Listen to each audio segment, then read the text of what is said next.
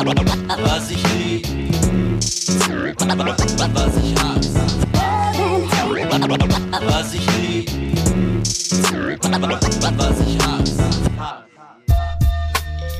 Moin und herzlich willkommen zu einer neuen Folge Backspin Overnight. Mein Name ist Nico Backspin, bei mir sind wie immer Boogie Down Bass und DJ Zwölffinger Dan. Moin. Noch nicht ganz, noch nicht ganz, äh, der Nico, ich bin auch noch nicht so ganz wach, Nico. Ich krieg meine, meine Lippen auch noch nicht auseinander. Guten Morgen, Leute. Mahlzeit. Wann auch immer ihr das hier hört. So. Wo, wann, wie auch immer ihr das hört. Äh, ich freue mich sehr, dass ihr dabei seid und Bock habt auf eine lustige Stunde wieder, die wir uns geben, indem wir ein bisschen die ähm, Hip-Hop-Autobahn verlassen und links und rechts gucken, was den guten Boogie Down Bass und Dan so umtreibt, was sie, was sie finden, worüber gesprochen werden soll und was nicht in Vergessenheit geraten darf. Und deshalb sitzen wir zusammen. Meine Stimme ist mittlerweile langsam wieder auf dem Weg der Besserung. Es, es klingt, glaube ich, auch ganz okay, aber es ist krass, Alter. Ich habe jetzt, glaube ich, seit fast zweieinhalb Wochen damit zu kämpfen. Was aber für mich den Vorteil hat, dieses Format ist eins, wo ich nicht so viel quatschen muss. Ich höre zu. Und Ach so, das ich heißt, lerne. wir, wir, müssen, lerne. wir müssen einfach mehr quatschen heute. Ich Ja, und genau. Dan machen Ja. heute. Und, und, und gerade beim ersten Thema habe ich gemerkt, ich kann viel lernen. Denn echt? je- jeder von uns, jeder von uns will ja, na, Cream hat schon Wu-Tang Clan gesagt. Also, wie machen wir Geld hier mit dem Ding? Erzähl mal. Wie machen wir Geld? Also erstmal unsere schöne, unser schöne, äh, nicht, wir sind ja nicht au- auf der Autobahn, wie du immer so schön sagst. Wir sind auf der Landstraße, aber auch die Landstraße führt an Autobahnauffahrten vorbei. So nenne ich mal das erste Thema. Ja, ich bin gespannt. Und äh, da ist uns äh, Cool Savage in die Quere gekommen, beziehungsweise ist er ja in den sozialen Medien dafür äh, ein bisschen, äh, nee, beziehungsweise war er in den sozialen Medien, weil er unter anderem äh, auch in diesem NFT-Game gerade mitspielt. Er hat sein ähm, King of Rap Textblatt ja öffentlich unter notarieller Beglaubigung verbrannt und da wurde das mit Zertifikat sozusagen zu einem non-fungible wahrscheinlich nenne ich das hier, spreche ich das schon wieder falsch aus, Token, ähm, ein digital geschütztes Objekt umgewandelt, äh, ja, was man auch immer damit machen kann, vielleicht im, in, im Zeitalter der Bitcoins und der anderen Kryptowährungen ist das die nächste Art und Weise, mit äh, digitalen Objekten äh, was zu sammeln, Geld zu scheffeln, was auch immer. Ist mir aufgefallen, ist auch schon ein paar Wochen her, ähm, gibt's halt Pro und Cons äh, zuhauf im Netz ich glaube für 30.000, ich muss lügen, ich habe irgendwas von 30.000 Euro gelesen, wurde sozusagen äh, dieses digital geschützte Objekt der NFT äh, versteigert. Äh, bei äh, Nifty heißt, glaube ich, die Plattform, wo unter anderem Crow und Savage äh, so Sachen von sich in dieser Art und Weise anbieten. Ja, und was sagst du? Also, so- lohnt sich doch, hat sich dann der quasi gelohnt, ne? Ja, weiß ich nicht, ob sich das lohnt. Ich finde es ein bisschen schade und ein bisschen traurig. Natürlich sagt man hier, äh, viele, viele in, im Netz, äh, soziale Medien bei den ganzen Kommentaren, ja, er ist zeitgeistig und springt auf den aktuellen Trend mit auf. Viele finden es gut, viele finden es scheiße. Ähm, ich hätte da so, ich habe ein kleines Problem damit, wenn man sagt, so, da ist schon das man hat ja so einen gewissen Wert da drin. Natürlich äh, einen realen Wert in Euro kann man damit vielleicht denn jetzt auch oder hat man eben gesehen, das ist eben was wert. Aber für mich gehört, wenn man so sowas unter die Leute bringen will, gehört für mich sowas vielleicht in, äh, es gibt es ja noch nicht, aber in ein Museum, Hip-Hop-Museum zum Beispiel oder in irgendwelche Ausstellungen, wenn er sagt, ich habe hier irgendwie alle meine Textbücher irgendjemandem irgendwie zur Leihgabe gegeben und da werden jetzt oder man und das wird dann irgendwo ausgestellt, wo auch immer, ob es ein Museum ist. Aber da wieder eine Einzelperson mit zu beglücken, okay, ist ein Business-Move, den ich persönlich nicht so nachvollziehen kann, wenn man da so ein bisschen Liebe ähm, vielleicht für die ganze Community, Hip-Hop-Kultur hat. Aber ist auch dann in dem Moment auch meine Meinung. Also ich, ich verstehe den Move von Savage auf jeden Fall. Ich glaube, wenn man die Möglichkeit hat, so eine, ja, so, ein, so eine Krypto-Geschichte mitzumachen, auch als einer der ersten in Deutschland, zumindest ist er so der erste, der auch bei mir bei diesem NFT-Thema so aufge, aufgepoppt ist. Ähm, kann ich ihn auf jeden Fall äh, verstehen. Es ist ja auch ein Business-Ding. Ich weiß nicht, ob Savage noch so large, krass im äh, Game ist. Vielleicht hat er auch noch viele Sachen nebenbei. Neben der Musik laufen kann ich mir auf jeden Fall vorstellen. Guck mal, Nico nickt schon. Der weiß auf jeden Fall mehr. Aber ich, ich persönlich muss sagen, so als Fan, wenn ich, wenn ich mir das, wenn ich mir das aus Fansicht äh, anschaue, ist das für mich mo- momentan nicht so spannend. Ich weiß nicht, ob ich mir, ob ich mir mit so einem NFT so ein persönlichen Traum erfüllen würde. Also ich hätte, glaube ich, eher das Original-Textblatt irgendwo im Rahmen an der Wand, anstatt mir äh, so ein NFT irgendwo digital abzuspeichern. Das haben ja auch viele gesagt. Oh, was soll der Scheiß? Warum hat er das verbrannt? Da hätte er es lieber so verkaufen sollen, wie eben auch du schon gesagt hast, Dan, dass es extrem viele Leute in den Kommentaren gesagt haben. Ich hätte das Ding viel lieber an der Wand.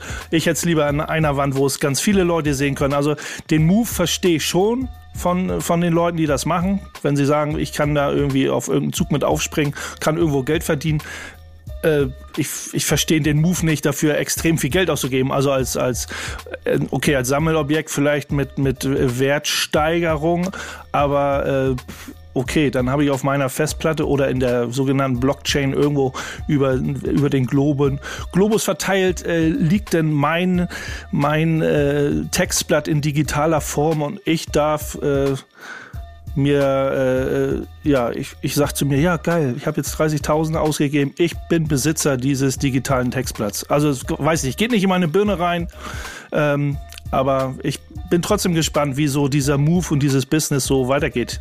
Vielleicht hat es auch jemand, vielleicht hat es auch jemand gekauft, der schon alles hatte und sich jetzt gesagt hat, komm, ich will einer der ersten sein, der sich so ein Stück äh, Krypto-Geschichte von Savage sichern möchte und wenn man schon alles hat, warum nicht auch einfach mal 30k investieren? Okay, so ein Durchschnitts-Die-Hard-Fan, der normal aufs Konzert geht, wird es nicht gewesen sein, kann ich mir nicht vorstellen, der ja. irgendwie das Erbe der Oma auf den Kopf äh, gehauen hat, um sich das NFT von Cool Savage zu kaufen. Das, äh, ja, keine Ahnung, werden wir vielleicht ja auch gar nicht erfahren. Aber ich finde es schade, dass es denn äh, sowas nicht äh, für die ganze, für die Öffentlichkeit. Aber ich finde, es ist ja auch jemand, der sagt, nee, das ist, das ist ja verbrannt worden. Also wenn das einer gesagt hat, ich, ich, ich kaufe es, um es dann vielleicht irgendwo auszustellen oder was auch immer, dann wäre es ein cooler Move. Aber es existiert ja nur noch, ja, in, als Nullen und Einsen irgendwo auf dieser Welt verstreut. Ja, und das ist ja so, das ist die Glaubensfrage. Ne? Das muss man ehrlicherweise sagen, sprechen hier ja auch drei Typen, die schon ein paar Tage länger dabei sind und vor allen Dingen der eine ja bildlich und bei dir im Hintergrund auch immer so ein bisschen Tausende von Platten da stehen hat, die du haptisch in der Hand haben möchtest und natürlich auch damit groß geworden bist dass es dann schwierig ist, diesen, diesen Brück, den Weg zu gehen, diese Brücke zu gehen, dass es alles nur noch digital zur Verfügung steht, der ist auch ein kleines bisschen schwieriger. Ähm, ich glaube, dass es die Zukunft einfach ist und dass es damit dann auch gar nicht zu vermeiden ist und eher dann auch spannend wiederum wird, ähm, ob es nicht auch mal für Soul Brother interessant wäre, so, so irgendwie sowas in dieser Art zu machen. Das wäre die andere Frage. Da sind wir wieder zurück auf unserer, auf unserer Landstraße, Underground-Landstraße. Inwiefern äh, also ich, ich bin da nicht noch nicht so bewandert, wer was wo wie macht in dem NFT-Zirkus.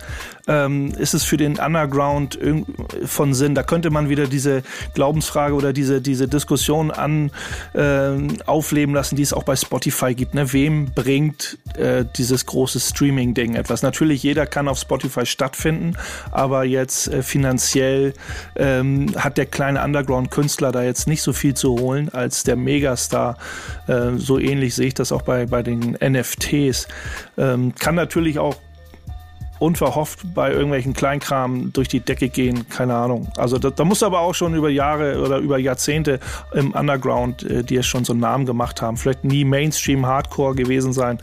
Ähm, dann kann da vielleicht auch schon ein bisschen was rumkommen, aber ich glaube nicht, um mit deinen Memorabilien, die du dir angesammelt hast, äh, oder deine eigenen Sachen, Bühnenklamotten oder Caps oder äh, Textblätter, damit dein, deine Rente finanzierst.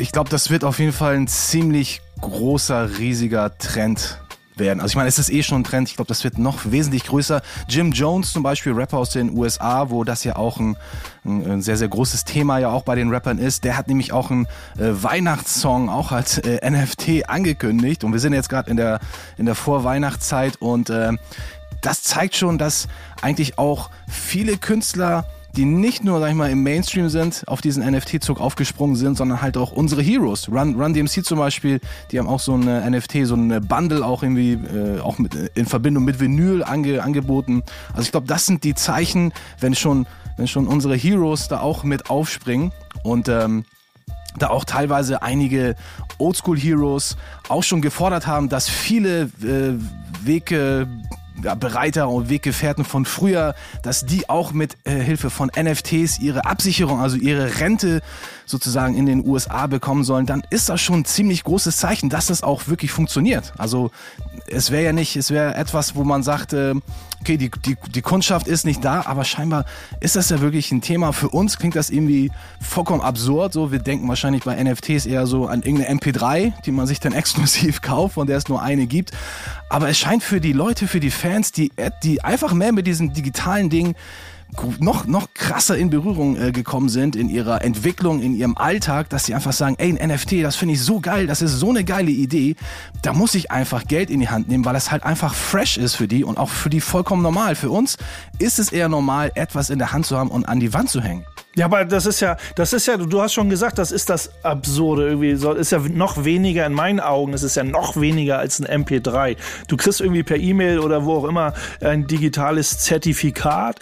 Ja, herzlichen Glückwunsch, Sie sind ein stolzer Besitzer des Textblattes von King of Rap. Okay, das kann man sich dann aufrufen, ist ja eingescannt ja. worden hoffentlich und dann kann man sich das, irgendeiner hat auch geschrieben, ja pff, toll, habe ich mir auf der Auktionsseite äh, äh hochauflösen, gab es das da wohl irgendwo, äh, habe ich mir das äh, kopiert, abgedruckt und mir an die Wand gehängt, habe ich viel mehr von als, viel mehr von als Tausende von Euro auszugeben. Ähm, so, weil es den Leuten einfach, ja, ich wüsste jetzt auch nicht, aber vielleicht bin, ist das auch tatsächlich nicht meine Generation. Ich kann es irgendwie nicht so richtig nachvollziehen. Dass damit Business gemacht wird, kann ich, äh, will ich ja gar nicht verteufeln oder so. Ich kann's, äh, will das nur, ich geht einfach nicht in mich rein, dass es irgendwie, irgendwie einen gewissen Wert hat. Also klar, befriedigt vielleicht das ein oder andere Ego. Ähm, ich sehe bei vielen Dingen dann in der Hinsicht, äh, was den Hip-Hop angeht, eher so den, das Community-Ding, was mir so fehlt. Äh, natürlich, das, das beißt sich mit dem Business und ne, wenn da jemand seine Rente doch, wie du sagst, dann in den USA damit vielleicht äh, abgesichert kriegt, wäre auch nice auf irgendeine Art und Weise. Wir, mal, wir sind gespannt, was daraus passiert aus dem ganzen Ding. Crow hat ja auch auf dieser Nifty-Seite seine Maske oder so. Irgendwie, glaube ich, hatte Crow seine Maske als NFT angeboten. So. Die Maske, bist du sicher? Was Maske? Ja gut, ja, könnte ja auch sein. Wie soll das funktionieren? So, also vielleicht ja, habe ich mich da auch von der Maske. Auf jeden Fall sind Eintrittskarten von ihm ja für Konzerte und so da auch verteilt worden. Ich habe nebenbei hier ein kleines bisschen, also weil mir das heute Morgen aufgeschlagen ist. Ähm, wir, wir, nehmen hier Mitte November gerade an. Ähm, und ich habe hier ein ähm, Hero Coin gefunden. Sagt ihr euch was? Nee. nee. Hieroglyphics. Swords ah, of Mischief. Die okay. haben, haben, haben nach sieben Jahren eine Hero Coin. A Hero Coin Bar is a community token on the Binance Smart Chain. Join the bar community while we build some of the best projects in Hip-Hop. Also glaub, ihre, eigene, ihre eigene Währung sozusagen. Ihre eigene Währung. Ist noch wieder was anderes, ne? Aber auch dort geht es natürlich um eins von diesen äh, gerade sehr interessanten Themen der digitalen Welt, äh, wo auch eine, wie du es vorhin schon gesagt hast, äh, andersherum, Dan jetzt äh, keine, keine Superstars, sondern eher Legenden der 90er sich ebenfalls dem Thema annehmen und hier aber den Hip-Hop-Gedanken sehr, sehr hoch halten. Ähm, ich würde sagen, das müssen wir mal vorbereiten für eine der nächsten Sendungen. Ich, ich schicke euch das auch mal, ähm, dass wir uns das mal genauer durchlesen. Das Thema wird uns auf jeden Fall nicht verlassen. So viel ist schon mal klar. Was, auf aber, auch, Fall. was aber auch klar ist, dass ähm, da noch keine NFTs hier abspielt, sondern immer noch klassische äh, entweder MP3s oder Vinyls. Mal gucken, was es jetzt ist. Und die sind in vervielfältigter Form im Internet unterwegs. Deswegen, welchen hast du ausgewählt? Ja, ich habe sogar äh, beides, Best of Both Worlds, nämlich von Vinyl überspielt und jetzt als digitale MP3 für euch ins Ohr. Plattenpapst featuring Kool Savage, King of Rap. Boah, da habe ich Bock drauf. Bing, bing, bing. Kann ich mitrappen, mache ich aber nicht, äh, das tue ich euch nicht an. Bis gleich bei Love and Hate. Was ich lieb, was ich hasse.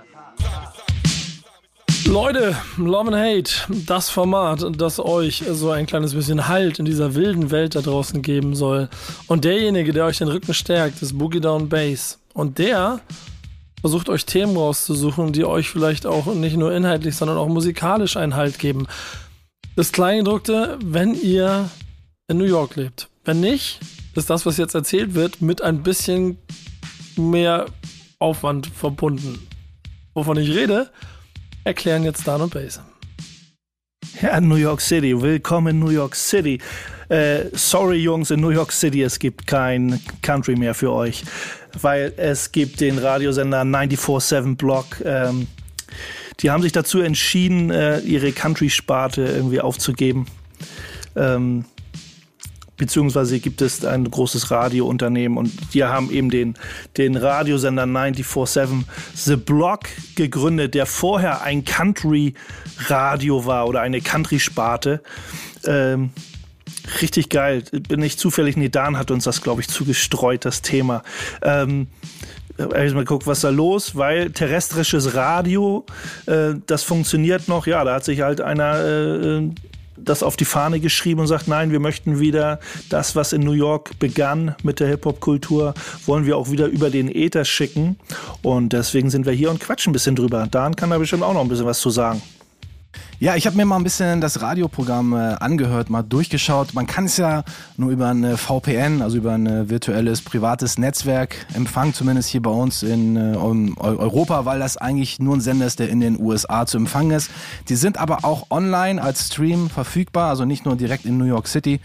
Und äh, ja, ich habe da auch mal ein bisschen äh, reingehört und ich muss sagen, so auf den ersten Blick sieht das richtig dope aus, passt auch richtig gut so in unseren Flavor, so wie es nach außen hin dargestellt wird. Aber ich glaube, wenn, wenn Bass jetzt so ein paar Künstler sehen würde, die da auch stattfinden, zum Beispiel Nelly oder Beyoncé, klar, das sind alles großartige Künstler, aber ich glaube, das ist nicht so der Love and Hate Flavor, den wir dann äh, feiern, wobei sich da auch trotzdem einige äh, sag ich mal, Klassiker und auch Sachen, die man halt auch erwartet, auch drin tummeln. A Tribe Called Quest ist auch mit dabei. Oder auch Souls of Mischief, hier, ich gucke da in Richtung Nico, einer seiner Lieblingssongs, 93 Till Infinity, findet da natürlich auch statt.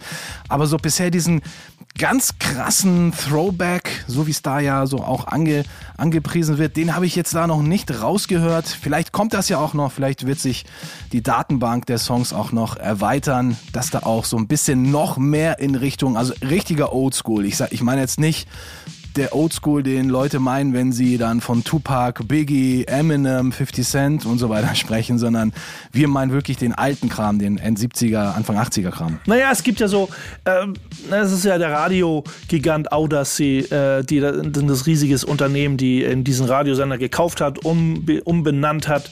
Das war ja vorher WNSH, äh, irgendwie hieß das Ding, glaube ich, war halt ein Country-Sender und äh, ich bin da voll zufrieden mit, wenn äh, halt Black Music läuft. So ein Black Music, coole, smooth Dinger äh, für die City. Äh, taugt das, glaube ich, wesentlich mehr äh, als, als äh, Country irgendwie. Der Radioprogrammdirektor sagt ja auch, Leute, wenn ihr Country hören wollt, dann müsst ihr aufs Land ziehen. Beziehungsweise müsst ihr die, die Sender vom Land einschalten, dann könnt ihr auch wieder euren Country hören. Aber hier in der City, gerade bei, bei uns in den Five Boroughs, äh, da gibt es eben Black Music, Rap und R&B.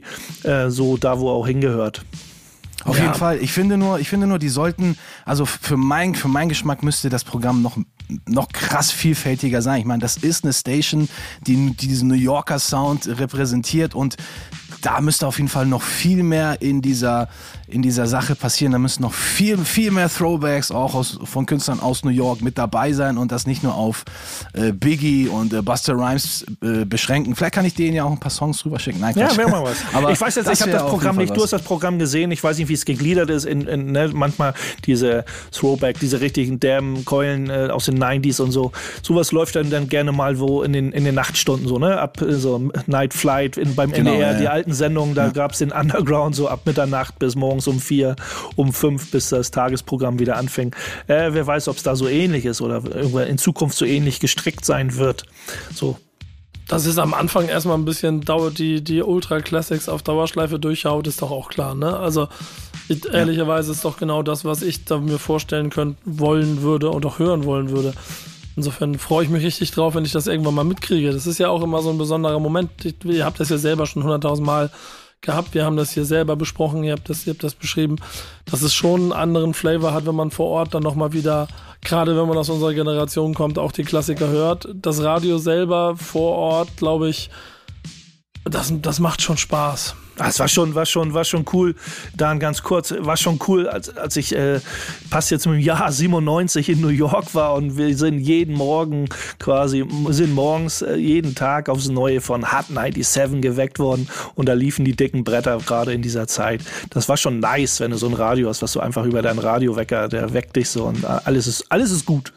Ja, Auf jeden genau. Fall. Und man ist auch noch direkt in New York City. Da stimmt natürlich vollkommen alles. Der Flavor ist perfekt. Und da fällt mir auch noch etwas ein. Wir waren ja vor über äh, zehn Jahren ja auch mal in New York als Bass auch einen runden äh, Geburtstag äh, gefeiert hatte. Und da waren wir auch in der äh, South Bronx mit unserem äh, Mann äh, Brainsparker von den äh, Freestyle Professors. Und ich weiß noch, dass er uns irgendwo bei der U-Bahn abgeholt hatte und wir dann äh, zu ihm mit ins Studio gefahren sind. Grüße gehen raus an Jay Superior von den Freestyle Professors.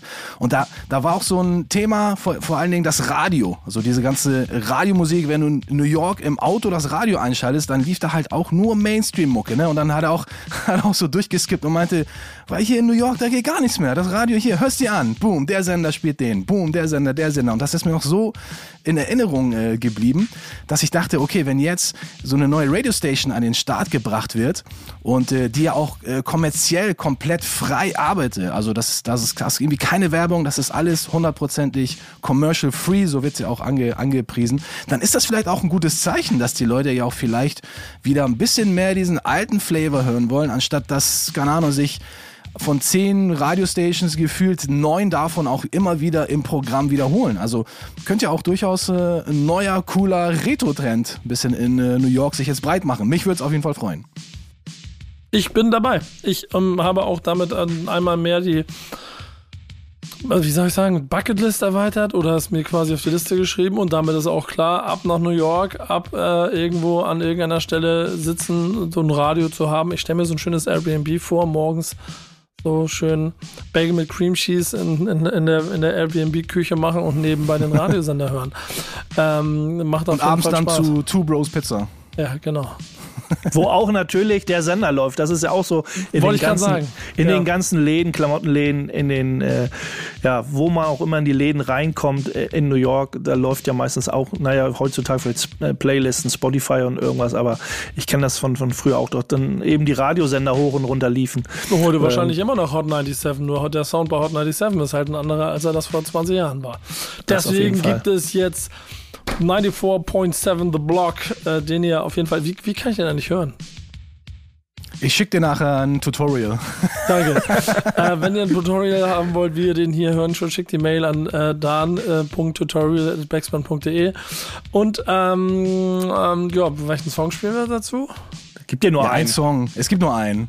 Der allererste Song von einem Album, was man auch sofort damit verbinden muss. LL Cool J's Radio, das erste Album, sind im Jahr 1985 und der allererste Song ist Can't Live Without My Radio. Läuft schon im Hintergrund der Beat, oder?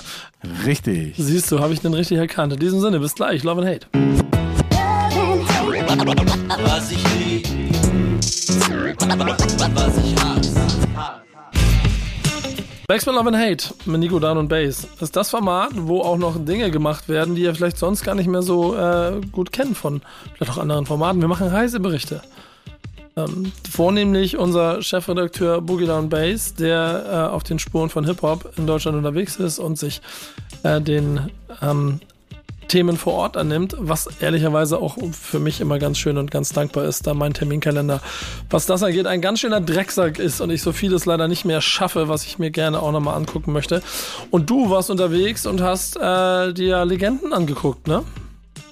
Ich habe mir ein paar Legenden angeguckt äh, und ein paar andere Homies, die noch keine Legenden sind, aber äh, den Titel bekommen haben, äh, äh, Münsters äh, Best Kept Secret. Dazu gleich mehr. Ja, ich habe Münster besucht, äh, quasi eine Tour auf einer Arschbacke abgerissen von mir, Nähe Hamburg-Münster. Ist da du nicht so weit. Eine Maschine.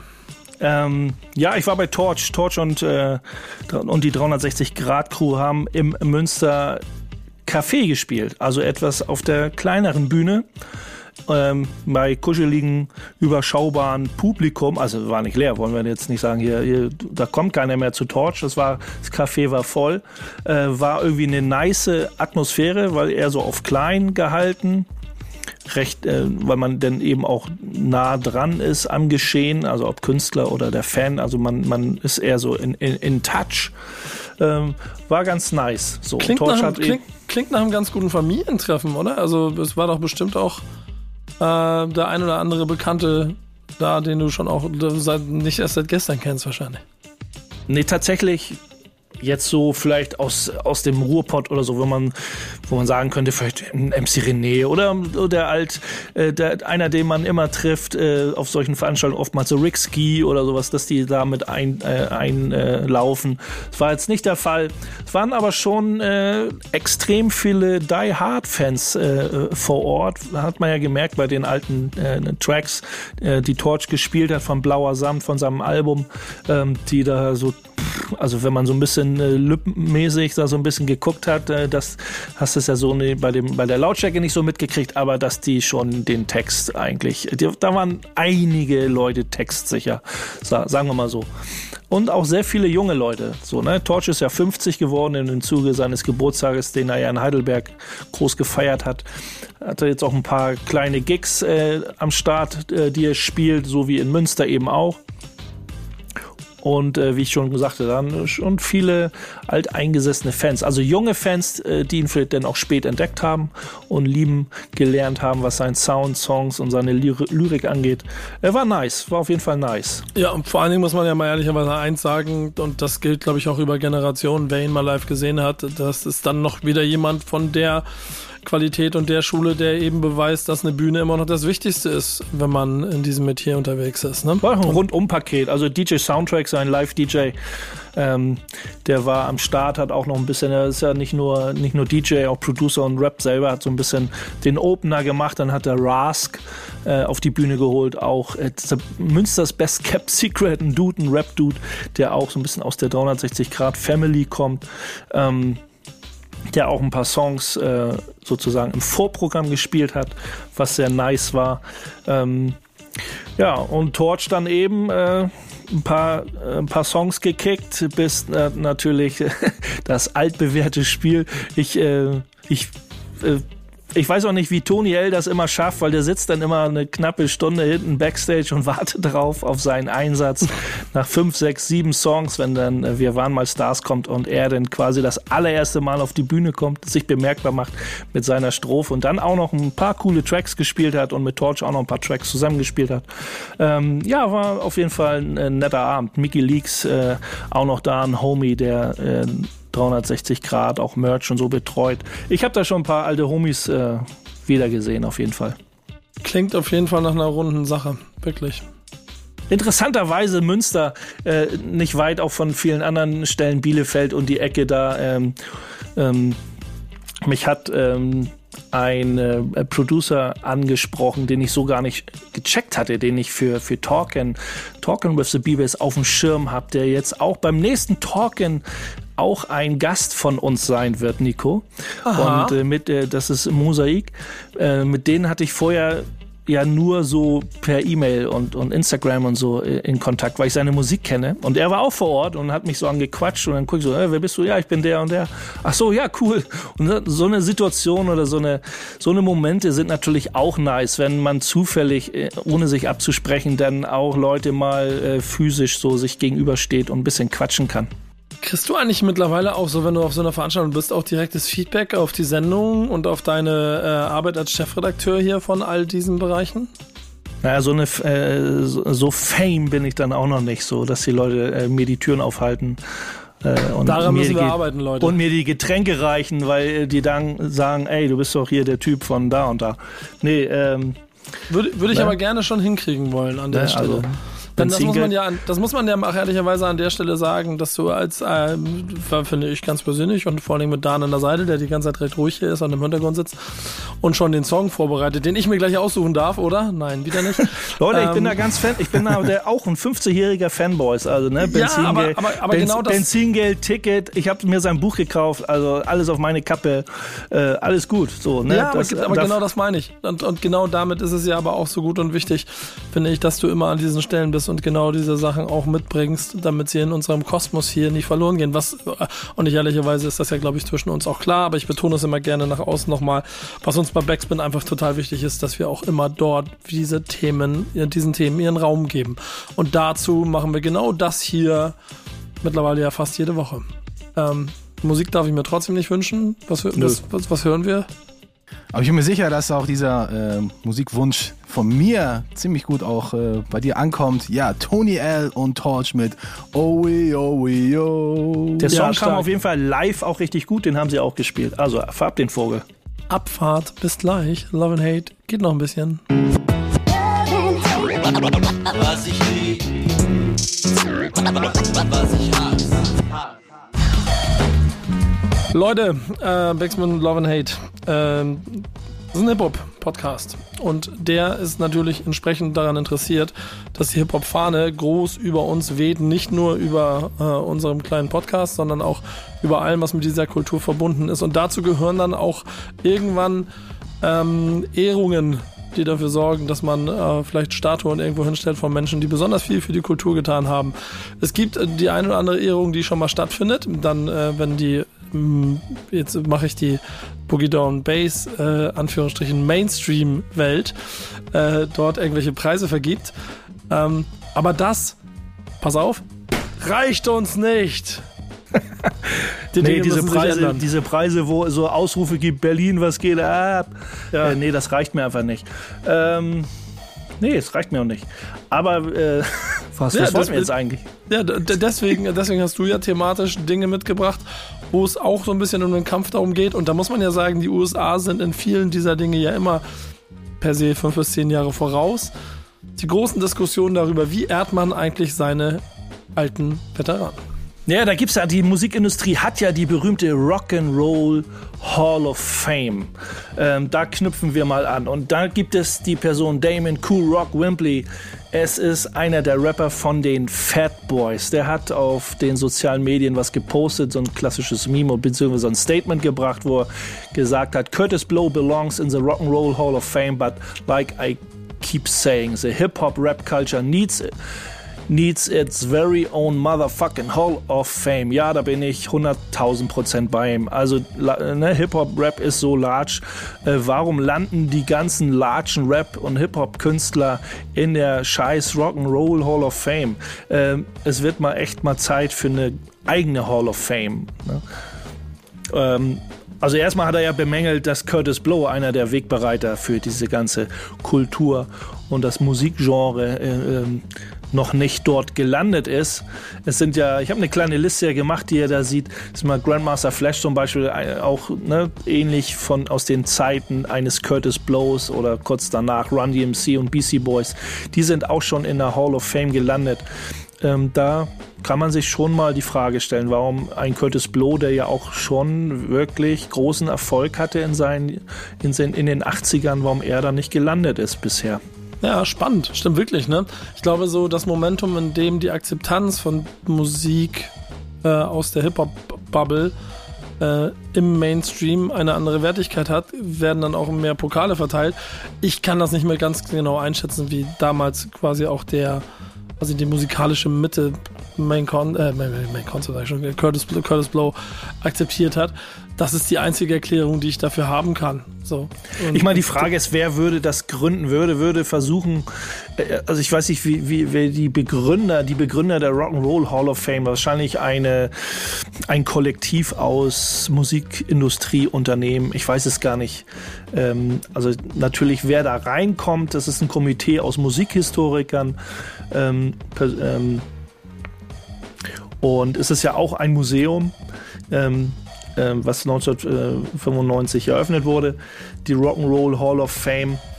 Aber weiß nicht, ich, der Gedankengang, da eine eigene Hip-Hop Hall of Fame zu haben, dann natürlich nicht nur Musik, sondern auch mit allen anderen Facetten der Hip-Hop-Kultur irgendwie zu gründen, das wäre in meinen Augen viel, viel spannender, wo man das ein bisschen besser abgrenzen kann und auch für mich eine andere, für mein Bauchgefühl eine viel bessere Ehrung stattfinden würde.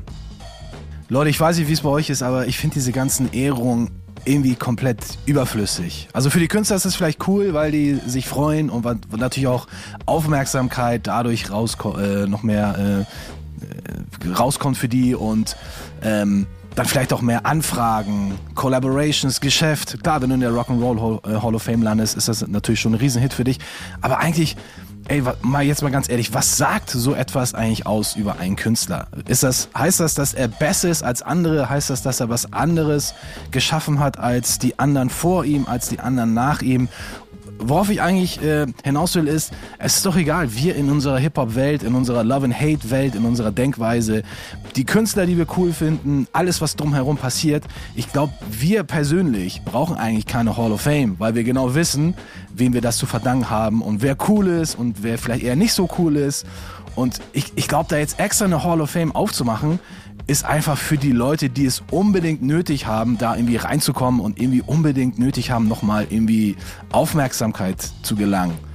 Weil ich glaube, ey, ich brauche keine Hall of Fame, um zu wissen, dass Curtis Blow auf jeden Fall mit, mit rein soll, so wie auch äh, alle anderen Wegbegleiter und Wegbereiter, die diese ganze Kultur geschaffen haben und weiterentwickelt haben. Da gibt es wirklich so viele Namen und sich da immer nur auf so ein paar, jetzt haben wir glaube ich knapp, ja, nicht ganz zehn Hip-Hop-Künstler in der Rock'n'Roll Hall of Fame und selbst da ist einfach auch die Hälfte davon, würde ich sagen, die feiere ich wirklich zu 100% ab, ohne jetzt die anderen irgendwie schlecht zu machen. Aber die anderen sind halt auch wirklich darin drin gelandet, weil sie halt auch so Medien krass wirksam waren und so erfolgreich sind und noch immer im Gespräch sind. So, ne? Und deswegen, ich glaube, so eine Hall of Fame ist für mich vollkommen überflüssig in meiner persönlichen Hip-Hop-Welt. Ich weiß, wer die Heroes sind und da, die muss ich nicht extra noch an die, an die Wand malen, um drauf zu zeigen, ey Jungs, guck mal, das sind eigentlich die Leute, die wir, die wir verehren und denen wir das verdient haben, ist für mich vollkommen überflüssig, so eine Hall of Fame. Aber wer es haben will, mal Naja, die, Hall, die Rock'n'Roll Hall of Fame ist ja, auch eine, ist ja auch ein Museum, wo man hingehen kann, wo man sich dann auch äh, anschauen kann, was die Leute gemacht haben. Und ich sag nur 2023, ne, Nico? 2023, hoffe ich, ist das Jahr, wo es stattfinden wird, dass es äh, ja dieses das Hip-Hop-Museum geben wird oder eröffnet wird. Es ist ja im Bau oder in der Planung Bau. Ich weiß nicht, wie weit fortgeschritten. Da kann man sich auch mal, mal schlau machen, können wir auch mal drüber berichten, wieder, wenn es da neuere Infos gibt. Und hinfahren, wenn es dann soweit ist. und Ne? Das ist hinfahren ja auch die natürlich, wichtige Sache, ähm, genau. Ne, also natürlich ist es so, frage ich mich auch manchmal, also gerade in einer Rock'n'Roll Hall of Fame, so, pff, was bringt das ein, was bringt uns das, was bringt es der Kultur, wenn ich jetzt für die Hip-Hop-Kultur spreche und an die Hip-Hop-Kultur denke, da Ja, sehe ich dann, ja, da sehe ich dann eher, also nee, ich meine nicht das Hip-Hop-Museum, die Rock'n'Roll Hall of Fame, was es mir bringt, so, ne, dann hab, bin ich schon froh, dass es dann hoffentlich das Hip-Hop-Museum gibt, was denn ja auch einen ähnlichen Stellenwert hoffentlich erreichen wird für viele Künstler, ähm, wo man sich eben schlau machen kann und wie so ein kleines Mekka oder äh, so ein Zentrum wird für die Hip-Hop-Kultur, wo man ähm, viele Dinge von lernen kann. Darum geht es ja auch. Ne? Natürlich werden da auch einige Künstler äh, gehuldigt werden, aus welcher Sparte des Hip-Hops auch immer. Aber ja, ich kann äh, Dan seine Bedenken auch komplett nachvollziehen, weil es sind ja auch immer Leute, die, äh, wer bringt die Leute da rein? Also es ist, kann sehr, ist auch immer sehr, sehr subjektiv eventuell auch die Entscheidung, wer gehört da jetzt rein. Was heißt subjektiv äh, in Zusammenhang natürlich mit den, wie du sagst, da ähm, mit dieser Medienpräsenz, Verkaufszahlen und alles. Aber wie viel Mehrwert diese Person dann wirklich für die Hip-Hop-Kultur, ja, das hat wieder, ist wieder jedem selbst überlassen. Wir leben alle in unserer Blase. Eigentlich, so wie wir alle unsere eigene Hip-Hop-Blase haben, haben wir vielleicht auch unsere alle, wir alle unsere eigene Hall of Fame, so, ne, so gesehen. Ne? ja, genau. Wenn jetzt einer sagt, der und der Rapper, der, der ist doch hier äh, Hall of Fame, ach scheiß, verpiss mich, verpiss dich mit dem und dem. so, weil er findet bei mir nicht statt, weil er nicht in meiner Hip-Hop-Blase stattfindet. So kann man es natürlich auch betrachten. Aber wie gesagt, nochmal kurz zurück auf äh, Damon Wembley. Ähm, natürlich, ähm, er verlangt eher eine eigene Hall of Fame. Ich sehe das Museum, was kommen wird, dann eigentlich so als genau dieses, dieses Element, was wir da noch eigentlich ganz gut gebrauchen können. Das sind halt zwei unterschiedliche Dinge, ne? Die, die Hall of Fame gibt es ja in Form von der Kurzversion auch schon seit vielen, vielen Jahren. Also, dass die BET Awards eine gewisse Relevanz auch innerhalb der Szene haben, ist klar, dass es, glaube ich, auch immer so ein kleines bisschen darum geht, sich schon zu erzählen, wie, also wer der Beste ist, wer der Größte ist, gehört zum Rapper-Ego. Dementsprechend ist eine Hall of Fame vielleicht auch nicht so der, der, der falsche Ansatz. Ähm, die müsstest du dann halt, aber wenn es eine Hip-Hop Hall of Fame ist, auch erweitern. Dann erklär mir mal, wie du wie du die und die Plätze, warum dann der Graffiti Artist und der andere nicht drin ist und solche ganzen Veranstaltungen. Der ist halt schwierig, aber so trotzdem, Rock'n'Roll, ne? Wenn du so trotzdem, lass mich bitte du den Gedanken kurz zu Ende bringen. Trotzdem ist diese, ähm, diese Initiierung davon, glaube ich, etwas, was genauso zu Rap gehört und ich deshalb da mal nur mit, dass es schon Raum dafür geben könnte, genau sowas auch nur für Hip-Hop selber zu machen oder von mir aus auch nur für Rap. Ja, wir hatten ja auch noch ein äh, anderes Thema, was wir hier auch noch mit dazu packen wollten, nämlich dass Snoop ja auch quasi äh, gefordert hat, dass die Legenden im Hip-Hop auch den gleichen Respekt bekommen wie jetzt die Legenden in anderen Genres. Und das passt ja dann auch gut zur, zu diesem Thema Rock'n'Roll Hall of Fame. Da kann man. Dazu kann man ist sie da. Ganz bau, gut mit bau die Hall of Fame, ne? Dazu ist sie da. Genau, ja. Ja, ja. Und was ich halt auch äh, interessant finde, er hat das ja auch noch einmal ähm, auch in einem äh, Podcast-Interview gesagt, dass es halt auch kein, äh, kein zeitliches Limit dafür geben, geben sollte, wie relevant man sein soll. Das ist, das ist auch das, was wir auch so oft auch immer in so vielen Love and Hate Folgen gesagt haben, dass es echt absolut keine Rolle spielt. Ich erinnere mich auch noch an ein äh, Interview mit Eric Sermon, wo er dann sagte, wer, wer soll mir denn sagen, dass ich immer mal zu alt bin, dafür einfach Mucke zu machen oder halt Hip-Hop zu machen. So, ne? Das ist mhm. immer dieses Warum, woher, woher kommt das, dass die Leute denken, es gibt immer mal einen Ablauf Ablaufdatum als Rapper oder Producer. Irgendwann gehörst du zum alten Eisen und dann bist du weg. Und dann fragt man sich natürlich, ja, aber guck dir die Stones an, guck dir die an, guck dir die an. Die gehen immer noch auf Tour und füllen immer noch Stadien. Warum darf ein Eric Sermon, warum darf ein Snoop Dogg mit äh, über 50 und vielleicht auch 60, 70 vielleicht nicht auch irgendwann mal weiter auf Tour gehen?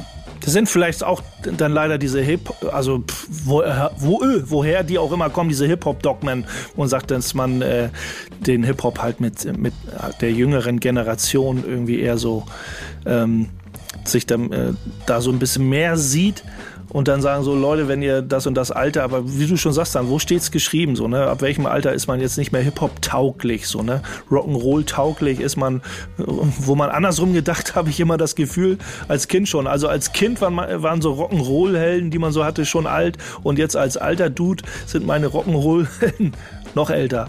Also irgendwie, dass, dass so diese junge Generation im Rock irgendwie nicht so richtig stattfindet oder wahrgenommen wird. Und genau andersrum, genau andersrum scheint es irgendwie so in diesem Hip-Hop-Rap-Game zu sein, so dass diese alte Generation dann eben so weg, wegretuschiert wird, von wen auch immer.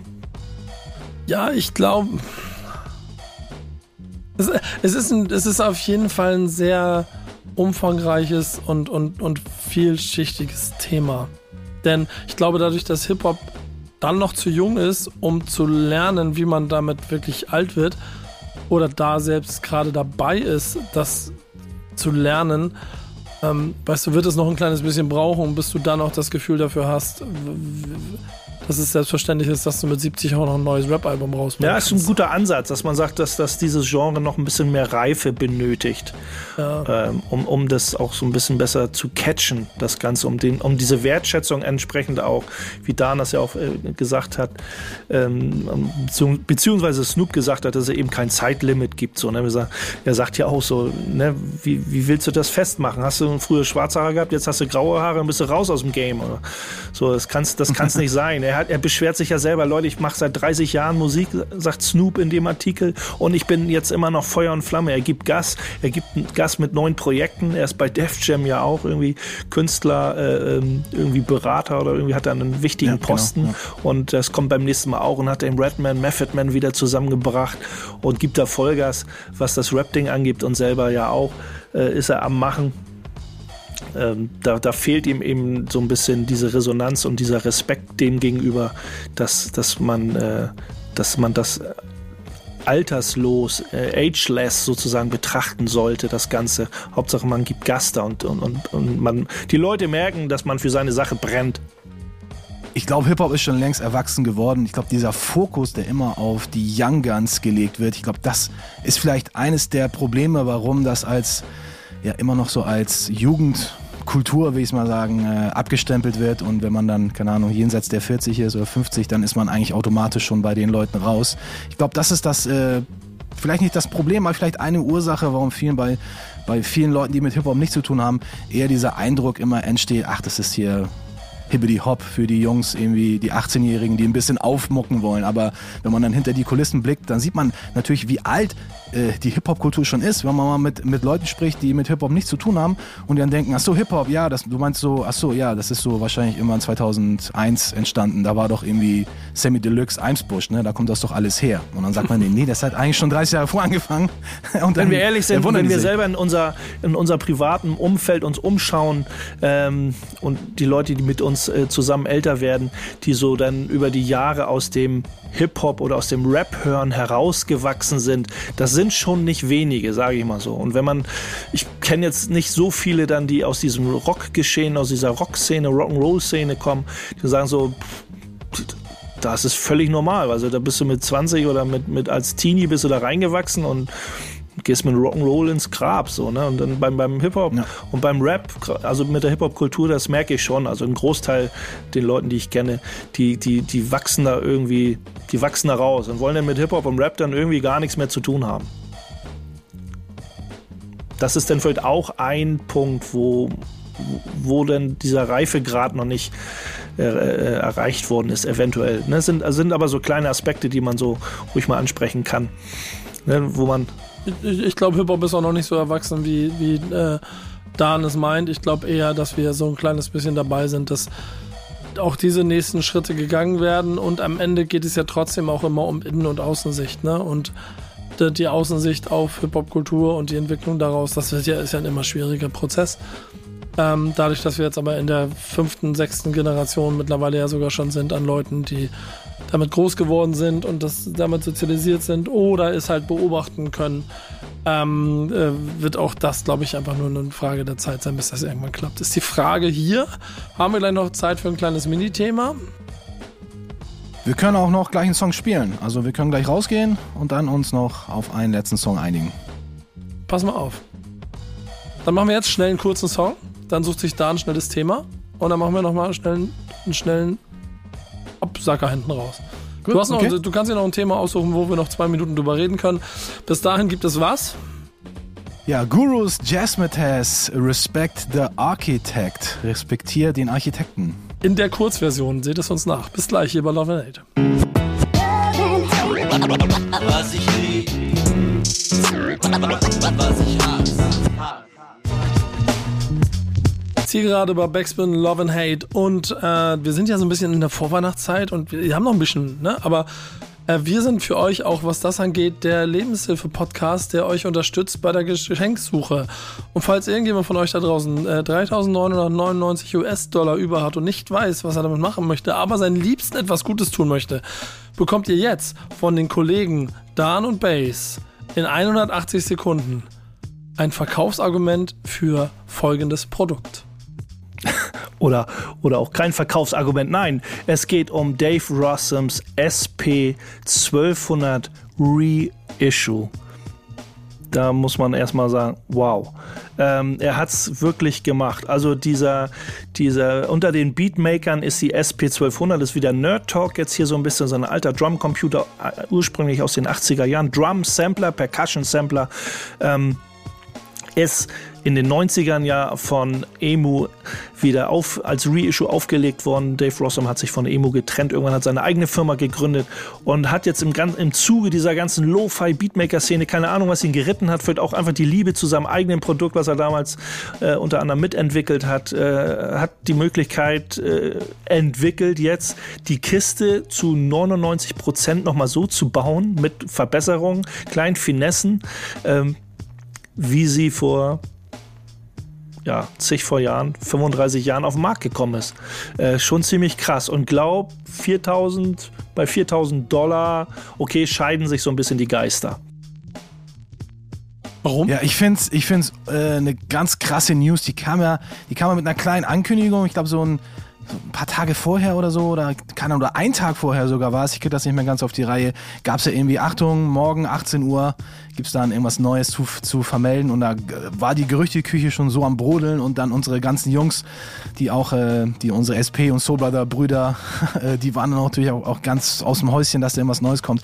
Aber ich habe schon mir gedacht, ey, auch wenn eine neue SP kommt, das Ding wird einfach nicht unbezahlbar sein, aber viel zu teuer sein. Und ich glaube, die, die gute Alternative, die du da hast mit der äh, SP 2400, die nicht von EMU ist, sondern von äh, ISLA Instruments, ich glaube, das ist so eher, wo man sagen kann, da, da kann man eher was mit anfangen, wobei ich natürlich die SP so wie sie auch in dieser Reissue ist, einfach auch krass abfeier und die sieht halt auch aus wie das Original, also als ob quasi man eine, die noch irgendwo in einem, in einem Keller sealed war, jetzt ausgegraben hat und auf, aufgemacht hat. Sieht einfach fresh aus, aber ich muss sagen, ey, bei dem Preis, da, da, da das ist einfach, also wer da mitmacht, meinetwegen, aber für mich Aber wer die. Gebrauchpreise jetzt die letzten Jahre, wir haben sie auch verfolgt, die Gebrauchpreise verfolgt hat, die, sage ich mal, von 3000 für eine runtergerockte bis zu 15.000 äh, Dollar gehen, da ist ja eigentlich 4000 Dollar plus Tax, plus Shipping nach Deutschland 5200 Dollar, irgendwie so in die Richtung 5000 Euro oder was auch immer.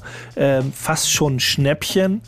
Und es ist halt eine Kiste, wenn du einen Lo-Fi oder wenn du einen Beatmaker, so, so einen Nerd fragst, welchen Drum-Sampler würdest du am liebsten sofort haben oder dir gerne kaufen, dann würde ich, würden, glaube ich, ganz viele halt SP1200 sagen. Kann ich mir auch auf jeden Fall gut vorstellen. Es bleibt so ein bisschen die Frage, ob 4000 etwas sind, was ihr überhaupt, wenn ihr es überhaupt, kauft euch das Ding. Wenn ihr der Meinung seid wie Dan, dass es vielleicht auch ein kleines bisschen Quatsch ist, dann macht doch was anderes und spendet es einfach für einen guten Zweck. Das kann im Zweifel dann manchmal sogar der bessere Ansatz sein. Ihr müsst nicht immer Retro für teures Geld euch neu einkaufen. Was ihr aber immer behalten werdet, ist Love and Hate in eurem Herzen, in euren Ohren und in euren Augen, wenn ihr uns irgendwo persönlich trefft. Seid also auch bei der nächsten Folge dabei, wenn es wieder heißt Hip-Hop-Liebe für euch alle da draußen. Bis dahin macht's gut. Mein Name ist Nico, bei mir Dan und Bass. Bis dahin. Tschüss. Macht's gut, Leute. Haut rein. Bis dann, Peace. Ciao, ragazzi. Was ich was ich hasse. Was ich lieb, was ich hasse.